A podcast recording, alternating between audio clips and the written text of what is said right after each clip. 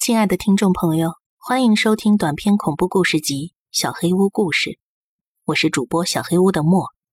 今天的故事叫做《寄生》。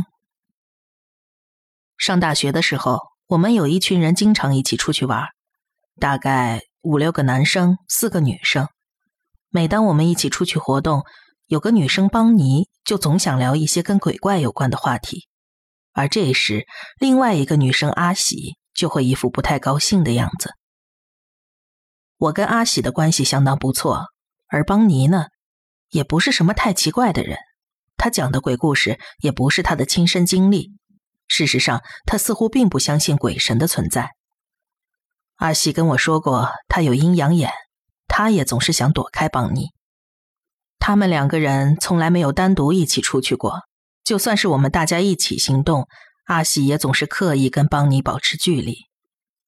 有个朋友说，可能像阿喜这种真的有阴阳眼的人，会讨厌那种单纯为了好玩而大聊鬼故事的人吧。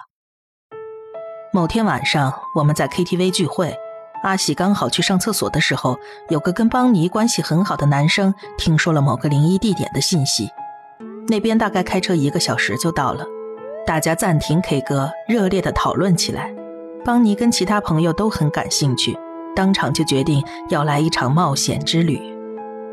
这时阿喜回来了，我自己是打算要去的，但我想阿喜大概不会参加吧，不过还是得问他一声。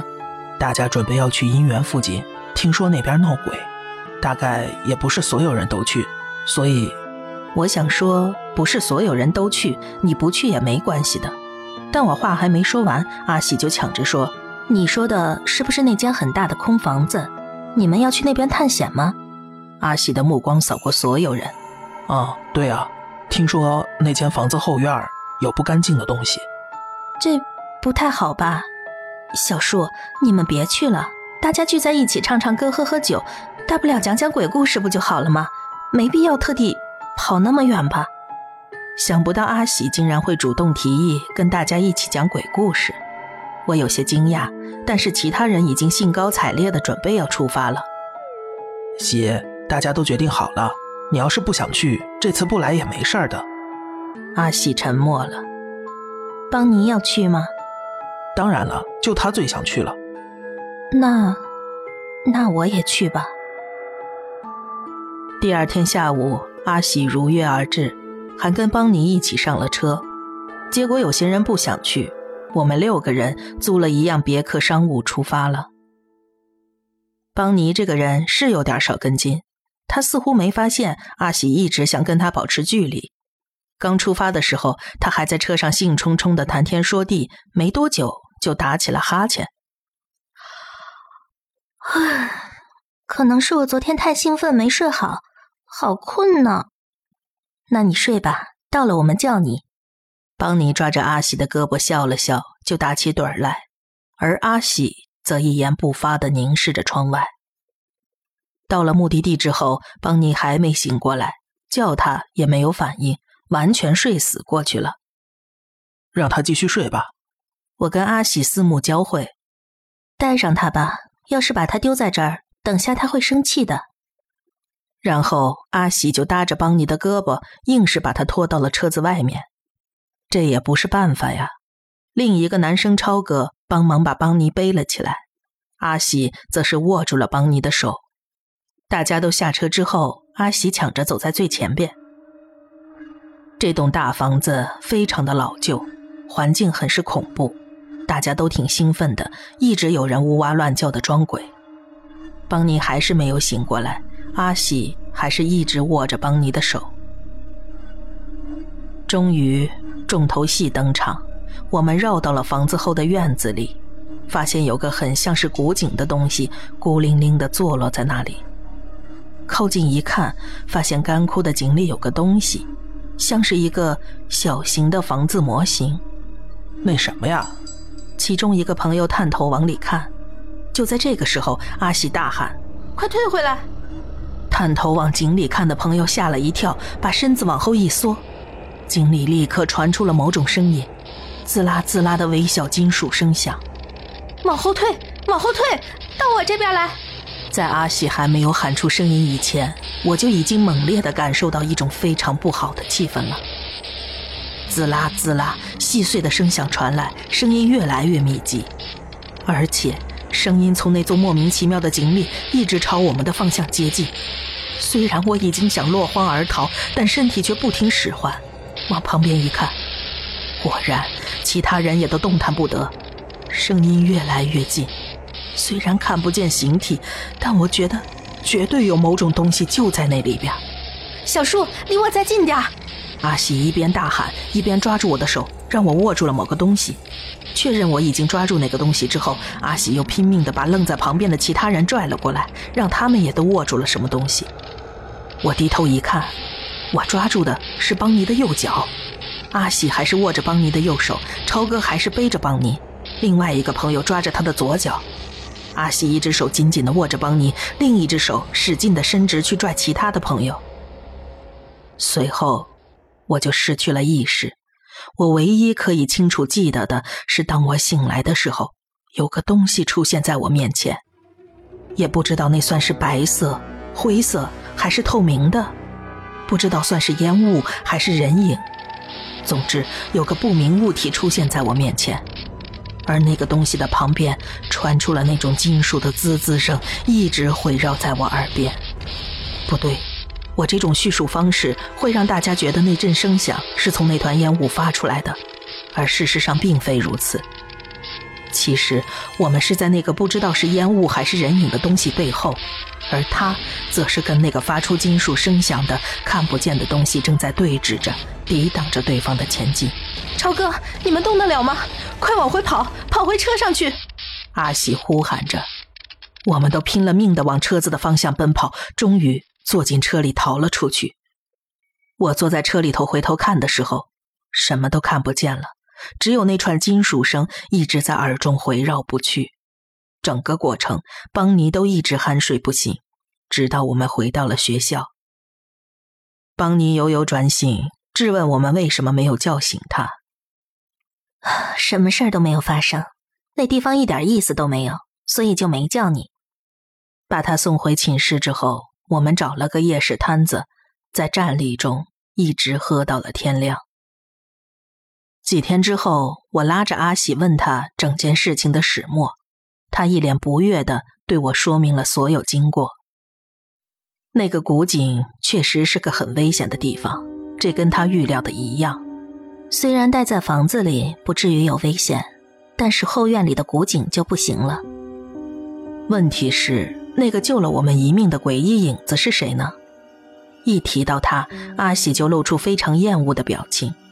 那就是邦尼的，怎么说呢？就是附在邦尼身上的东西。阿喜之所以一直躲着邦尼，似乎并不是因为讨厌他，而是阿喜发现有某种东西一直缠着邦尼。对方不仅能量强大，还给人一种令人厌恶的感觉。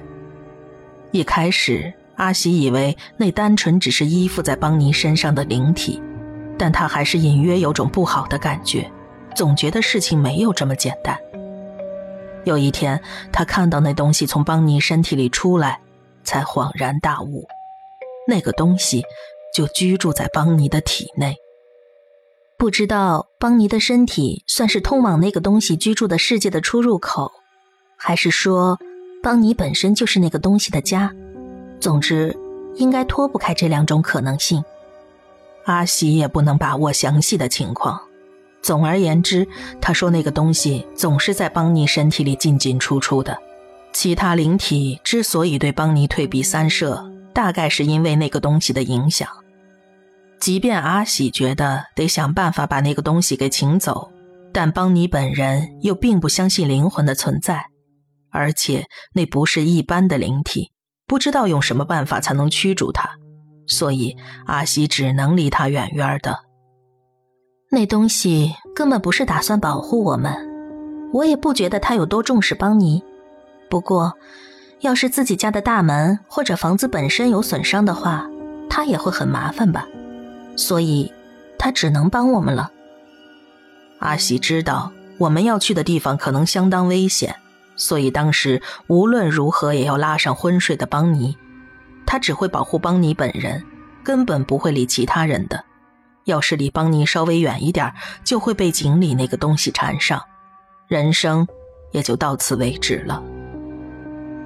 我感到脊背发寒，为了冲淡这种感觉，我只好说：“那东西其实也不坏吧，至少结果是他保护了邦尼，也保护了我们大家。”阿喜的眼神中流露着一种不知道是羡慕还是鄙视的复杂神色。唉。要是你肚子里的寄生虫在幼虫腐化之前愿意保护你的安全，那你会开心吗？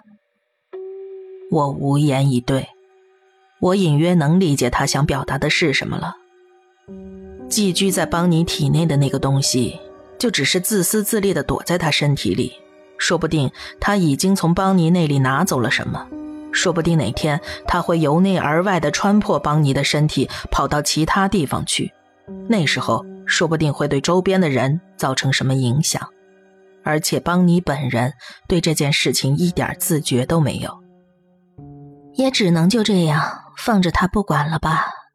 唉，从井里头出来的那个东西也真的是很厉害，感觉不像是普通的灵体，而是什么邪神，恐怕是那种寻常的灵媒没办法应付的。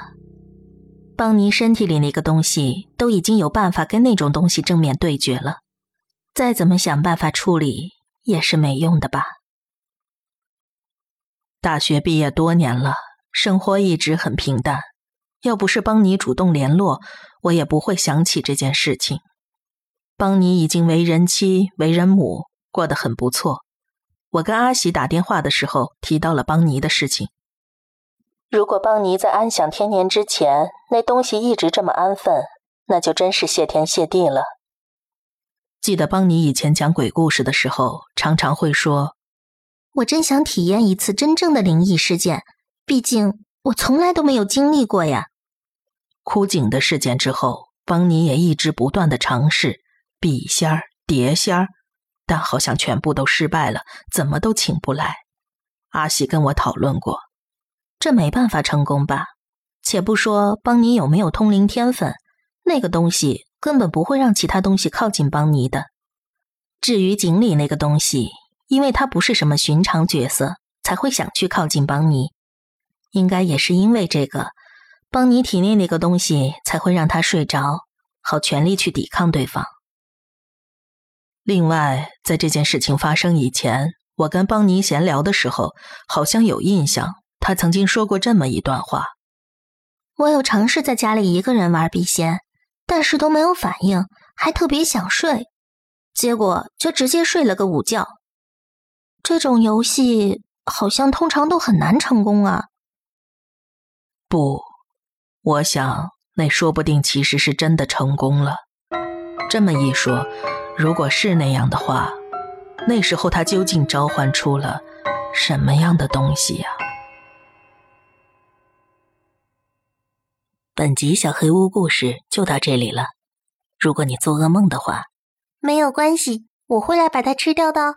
我是主播小黑屋的墨，那我们梦里再见了。